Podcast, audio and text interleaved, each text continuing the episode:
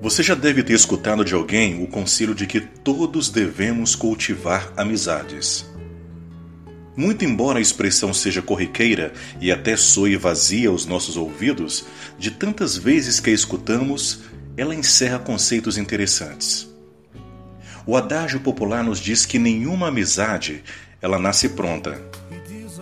Todas as vezes que nos deparamos frente a um belo jardim, onde todos os detalhes foram cuidadosamente pensados, onde as flores harmonizam-se em um colorido encantador, onde o mato e as ervas daninhas foram retirados, nem sempre lembramos do esforço e dedicação empregados ali. Para esse resultado, de um jardim que nos alegra a alma e enche os olhos com sua beleza, houve a necessidade de várias etapas. Por mais corriqueiro que tenhamos, por mais jardineiros que empreguemos, o jardim, ele não ficará pronto de imediato. Há necessidades do tempo de que suas plantas fiquem raízes, as suas flores desabrochem e que a grama ganhe o solo para reenverdecer. Com a amizade, não é diferente. Embora a convivência dos dias nos permita identificar, ah, como eu posso dizer, corações afins aos nossos, a amizade, ela será sempre o fruto do cultivo, feito na convivência e também no carinho. Inúmeras são as oportunidades que a vida enseja para exercitar esse cultivo. Num ambiente de trabalho, com um companheiro novo que chega para compartilhar conosco as horas de labuta. Doutra feita são aqueles que conosco estão nas atividades de lazer, esporte voluntariado, se mostrando boas sementes aguardando cuidado e esmero.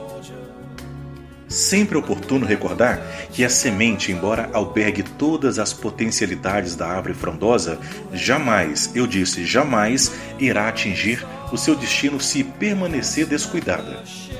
Sem a terra macia e úmida, sem alguém a livrá-la do mato, adubá-la, corrigir o solo, nada de sua potencialidade ganhará espaço.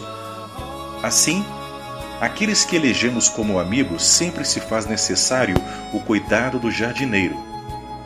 Há quanto tempo não telefonamos para o amigo distante? Qual foi a última vez que visitamos o amigo que não convive diariamente conosco?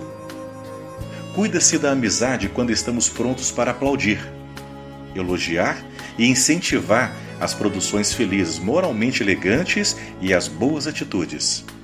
Também estaremos a cultivar nossas amizades ao lembrarmos de chamar a atenção uns dos outros quando o perigo ronda ou quando o atrevimento do mal ameace. Dessa forma, não esperemos que as amizades surjam e estejam prontas a nos servir quando das nossas necessidades e também vazios emocionais.